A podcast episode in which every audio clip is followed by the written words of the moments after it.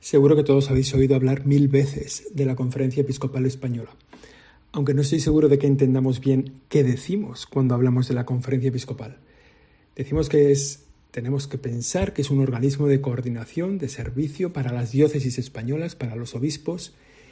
Hay mucha gente que piensa que es un organismo que está por encima, que es como el ejecutivo, el legislativo de la Iglesia en España, y no es verdad.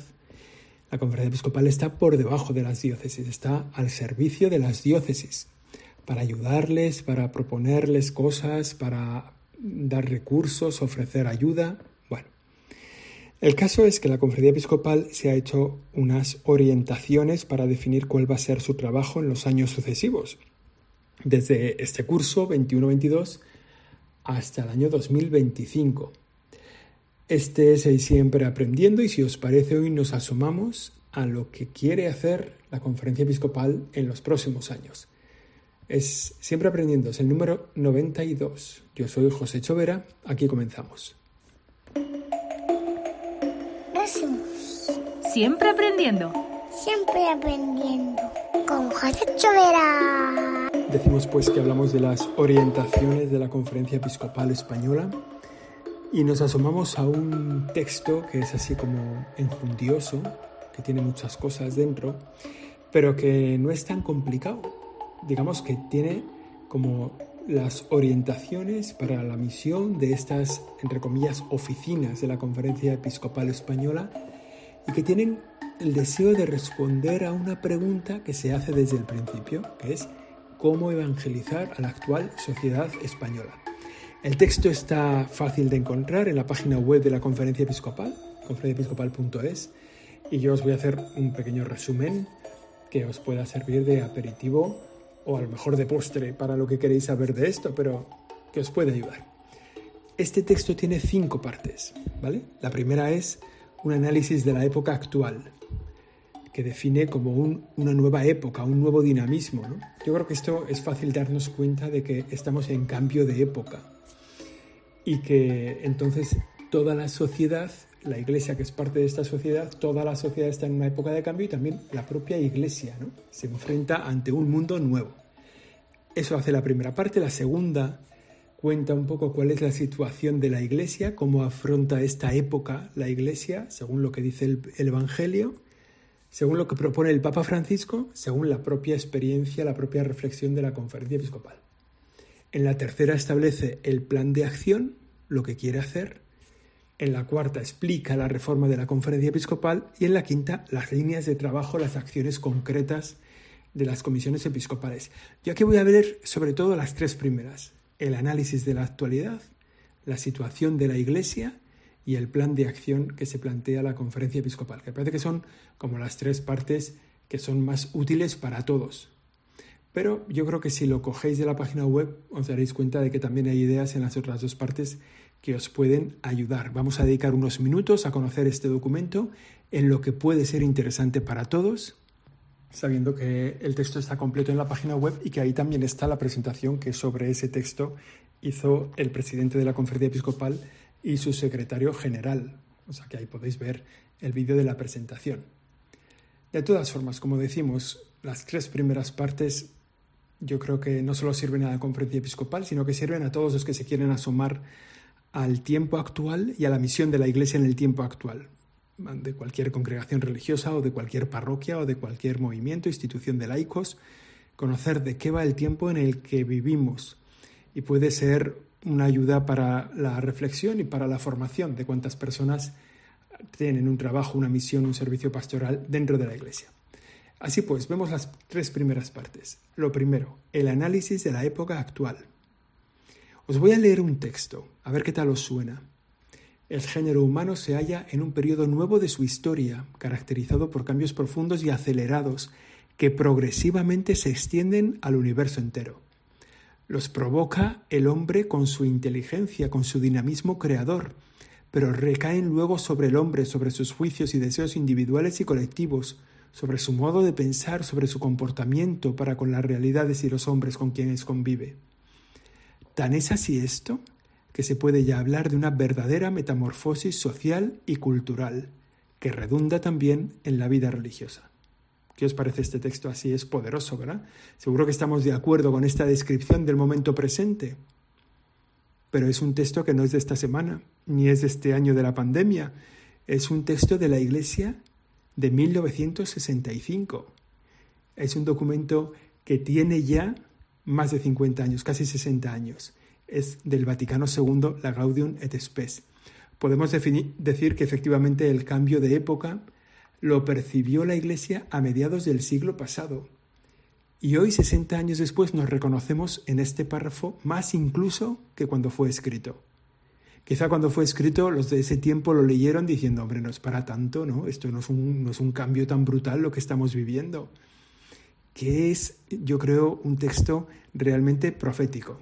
O sea, está escrito hace casi 60 años para el momento presente nos encontramos efectivamente con un cambio de época que en los últimos años se está acelerando, que tiene repercusiones en la vida religiosa y que quizá esto del cambio se puede decir que va a pasar a ser una constante.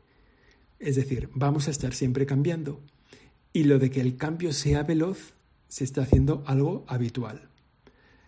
Entonces el documento dice que este cambio que anunciaba la Iglesia en la Gaudium et Spes se percibe hoy en día en una sociedad que está desvinculada. Se están deshaciendo los hilos, los tejidos, las fibras que unían a unos elementos con otros de la sociedad. La sociedad se está haciendo desordenada, se está haciendo insegura. Crece también la desconfianza, no te puedes fiar muy bien de lo que ves, de lo que oyes, de lo que te mandan, de lo que te escriben. Crece también el enfrentamiento, hay gente muy muy rayada, muy dura, ¿no? Nuestra propuesta, dice la Iglesia, dice la Conferencia Episcopal, para este tiempo es una iglesia en salida misionera, ¿no? Sobre todo para hacer visible que la vida religiosa, que la fe en Dios, en este tiempo concreto tan raro, la fe en Dios aporta claridad, firmeza y esperanza. Fijaos, el Papa Benedicto y Juan Pablo II ya hablaban de un tiempo del relativismo, como diciendo, ojo con este tiempo del relativismo, donde se están licuando las verdades, donde los fundamentos sólidos están desapareciendo. Bueno, pues en la cultura presente, en el tiempo actual, el relativismo ha dado paso, ha dejado entrar un capitalismo moralista, que impone valores y estilos de vida, que te dice qué es el modo de vivir convenientemente, según un criterio neoliberal capitalista. En medio de esta dificultad, la Iglesia sigue apostando por valores absolutos. La Iglesia sigue diciendo que la verdad existe, que es accesible, que es reconocible, que el bien y la belleza, la belleza tienen su lugar, que la vida tiene un sentido pleno, que se encuentra en el amor al Dios y en el amor al prójimo. Es decir, en un tiempo donde el relativismo ha dejado lugar a que los estados liberales impongan los valores aceptables para vivir en sociedad, la Iglesia dice no. La Iglesia dice existe una verdad absoluta por encima de todo. Existe el Señor. Y la vida plena es una vida entregada al amor a Dios y al amor al prójimo. El documento señala con otro punto que la transformación de la familia es consecuencia y causa de la aceleración del cambio y de su repercusión en la transmisión de la fe. Fijaos, en nuestro tiempo la transmisión de la fe vive con dolor, la secularización vive con gravedad, la secularización que influye tanto en la transmisión de la fe. Pero no solo eso, sino que también se deteriora la familia, que la llaman un poco despectivamente, ¿no? La familia tradicional se va deteriorando. Y esa crisis misma de la familia contribuye a impulsar el declive religioso. Es decir, la secularización por un lado afecta a la familia, la debilidad de la familia afecta a la secularización y afecta al declive religioso. ¿no? En el fondo es que la familia es el lugar donde se formaban las convicciones firmes. Y en la medida en que también los lazos familiares son cada vez más débiles, y esto sí que es un empeño del capitalismo este del que hemos hablado, un empeño de hacer que los vínculos entre las personas sean muy débiles, porque el capital necesita gente sola, gente sin vínculos, gente sin relaciones. Entonces, en la medida en que esos vínculos son débiles, los vínculos familiares, todo el caudal de valores que se transmitían en la familia han pasado a ser valores débiles, debilitados.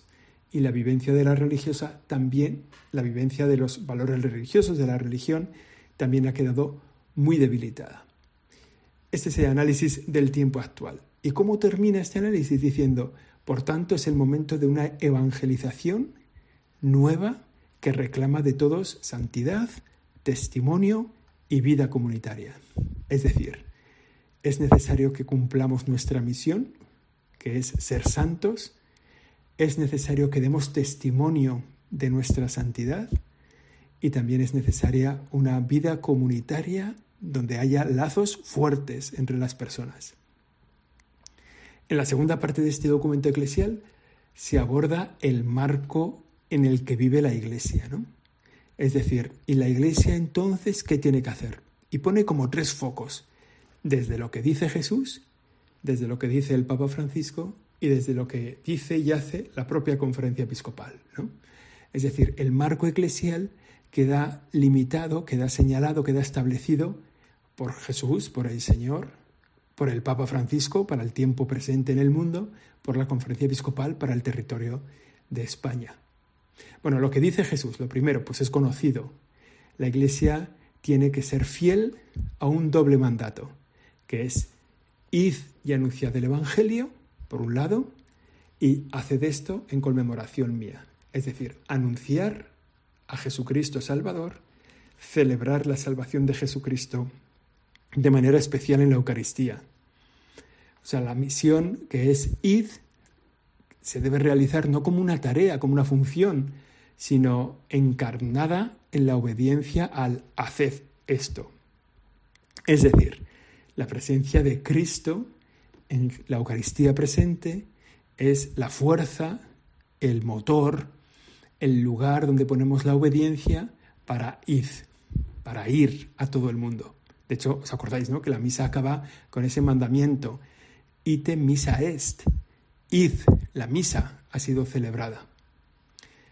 Este acontecimiento, este mandato de id por todo el mundo a anunciar el Evangelio y de hacer esto en conmemoración mía, se debe vivir en, en fidelidad en el momento presente, ¿no? O sea, este, vivimos en un tiempo presente, entonces se nos pide ser fieles a lo que se nos ha pedido y estar atentos a la novedad que marca la vida de la Iglesia en el tiempo en el que ella viva, en el que ella vive. Por eso es necesario discernir constantemente, ¿no? La fidelidad al mandato del Señor, la novedad que marcan los tiempos, ¿no? Entonces ese es un equilibrio que hay que hacer cada vez, ¿no? Un discernimiento constante. Bueno, esto es lo que brota del Evangelio. Id, anunciad, haced esto en conmemoración mía fidelidad al mandato del Señor. ¿Qué es lo que dice el Papa Francisco? También es conocido.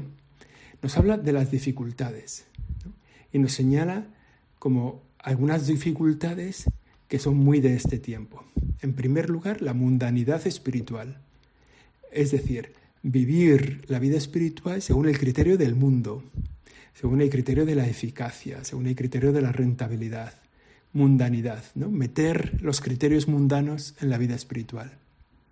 Y también otra dificultad, la crisis del compromiso comunitario. Es decir, ¿os acordáis de esa famosa frase de Kennedy? No te preguntes lo que América puede hacer por ti, pregúntate lo que tú puedes hacer por América. Pues esto es un poco en la iglesia pasa eso, que la gente va a la iglesia a ver qué la iglesia puede hacer por él, en lugar de pensar en qué puedes hacer tú por la iglesia. Entonces vas a la iglesia a recibir el perdón, a recibir la Eucaristía, a recibir la catequesis, a recibir la ayuda de Cáritas, a recibir el, pago de la luz, a recibir... Pero el asunto es, ¿quién va a la iglesia a dar? Bueno, ese es el crisis del compromiso comunitario. Y también habla de otra dificultad que es el gnosticismo y el pelagianismo. El Papa Francisco señala eh, ese empujón de, por nuestras propias fuerzas, ¿no? Es, decir, ampararnos en nosotros mismos para cumplir la misión, ¿no? En lugar de ampliar, perdón, de dejar espacio al Espíritu Santo para que sea el Espíritu Santo el que empuje esta nave de la Iglesia. Es decir, como un poco por nuestro propio empeño, por nuestros propios puños. Entonces, con eso dibuja el Papa Francisco los, las dificultades para este tiempo, para la vida de la Iglesia. Y señala como dos objetivos para el anuncio del Evangelio, para anunciar la alegría del Evangelio, la familia y los jóvenes. Ellos son ahora mismo los destinatarios de la misión de la Iglesia. ¿no? La Iglesia tiene que volcarse hacia la familia y tiene que volcarse hacia los jóvenes, pero también además son los protagonistas de la misión de la Iglesia. Es verdad que el elemento evangelizador más fuerte de una familia es otra familia, porque comparte el mismo mundo, comparte las mismas necesidades, preocupaciones, urgencias. ¿no? ¿Cuántos matrimonios se reúnen con otros matrimonios para celebrar la vida cristiana?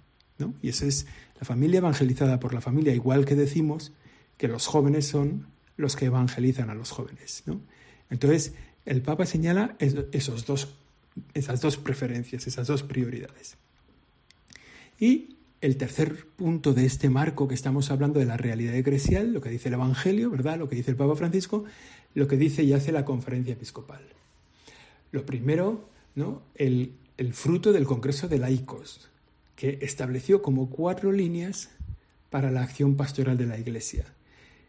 Que, fijaos, si una parroquia se pone, organiza su servicio pastoral con estas cuatro líneas, una parroquia, un colegio, una, yo qué sé, ¿no? una congregación religiosa, pues eso ya es un cambio poderoso. En esas cuatro líneas que decía el Congreso de Laicos, que se celebró un pelín antes de la pandemia, pues cuatro líneas que son el primer anuncio, o sea, anunciar a Jesucristo como el Salvador del mundo hoy, primer anuncio. El segundo punto es acompañamiento, acompañar a las personas desde el punto de vista espiritual y de cercanía humana. El tercer punto, la formación, los procesos formativos, ayudar al cristiano a conocer la fe y ser mejor cristiano. Y el cuarto punto, la presencia en la vida pública. Todo esto tiene una lógica. ¿no? A una persona primero hay que anunciarle a Jesucristo, hay que acompañarle para que crezca su fe en Dios, hay que formarle en la vida de la iglesia y una vez que está anunciado, acompañado y formado, enviarlo a la vida pública a dar testimonio. ¿no? Bueno, pues esto es lo que propone la Conferencia Episcopal en su Congreso de Laicos. La respuesta a la pregunta original, ¿cómo evangelizar hoy en la actual sociedad española? Ya con todos estos mimbres que hemos señalado, ¿no? lo que nos dice el Evangelio, la luz que aporta el Papa Francisco, lo que dice la conferencia, pues exige, lo que tenemos que hacer ahora es un gran ejercicio eclesial de discernimiento y de sinodalidad. ¿no? Este documento, las orientaciones, lo que te dicen es, ahora, una vez que has analizado la realidad, que dices, que ves lo que te ha dicho el Papa, lo que te ha dicho el Evangelio, lo que está trabajando la conferencia, ahora sinodalidad y discernimiento es el qué hacer. Y en este qué hacer estamos implicados todos, desde la gente que vive en la periferia de la vida de la Iglesia hasta el Papa Francisco. ¿no? Entonces, aquí todos estamos implicados para ayudarnos unos a otros a ver cuál es el camino que nos marca el Espíritu Santo. Y esas dos palabras sinodalidad y discernimiento tienen que entrar en el día a día, en el vocabulario básico de un cristiano que quiere vivir como cristiano. Es decir, una persona que discierne la realidad que tiene delante para actuar ante ella como hijo de Dios y que se acompaña de otros miembros de la Iglesia en un camino juntos para descubrir mejor lo que Dios les pide y realizarlo. Sinodalidad, discernimiento. El tercer capítulo de este texto es el, establece un poco el plan de acción. Y lo vamos a ver un poco brevemente. Algunas claves para la misión evangelizadora hoy. El mensaje central, ya hemos dicho, ¿no? es decir que Dios existe y que es bueno creer en Él. Lo que tenemos que anunciar es la existencia de Dios. Hemos de hacer este anuncio con audacia, con esperanza, porque el corazón humano está inquieto tiene sed de Dios aunque no lo sepa. Y acuerdo en esto eh, un artículo que leí hace unos días de cómo entre las personas mayores desaparece la sed Y cuando desaparece la sed, los mayores se deshidratan sin darse cuenta. Sea, no se dan cuenta y se van deshidratando. Y esto tiene consecuencias muy rápidas en la salud de una persona y muy graves. O sea, enfermedades muy graves tienen su origen en deshidratadas, en, en que las personas mayores están deshidratadas porque han perdido la sed. Esto es lo que pasa en nuestro tiempo también. La gente ha perdido la sed de Dios. ¿no? Entonces no se dan cuenta de la necesidad de Dios en su vida. Entonces el anuncio es, Dios existe, Dios te quiere. A partir de ahí, proponer a Jesucristo como Dios encarnado y ofrecer el testimonio de una vida fraterna. Es decir, lo que dice Jesucristo, total, solo hace dos mil años, mirad cómo se quieren. Esta será, en esto dirán que sois discípulos míos, en si os amáis unos a otros. Bueno, pues estas son las claves, ¿no?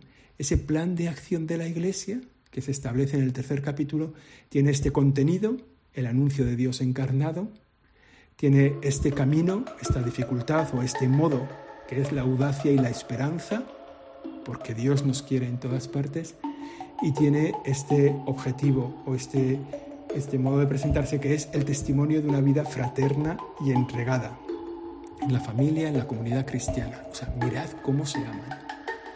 Pues aquí terminamos el siempre aprendiendo. Ojalá que este texto, esto que hemos hablado hoy, te ayude a mirar el texto verdadero, el texto entero, que son las orientaciones. Y si no te animas, al menos que te queden esas ideas claras de que estás llamado a vivir en el seno de la iglesia para cumplir esta misión, también tú, Nada más, aquí lo dejamos. Este ha sido ahí siempre aprendiendo, el episodio número 92. Y la semana que viene seguimos si Dios quiere. Siempre aprendiendo con José Chovera.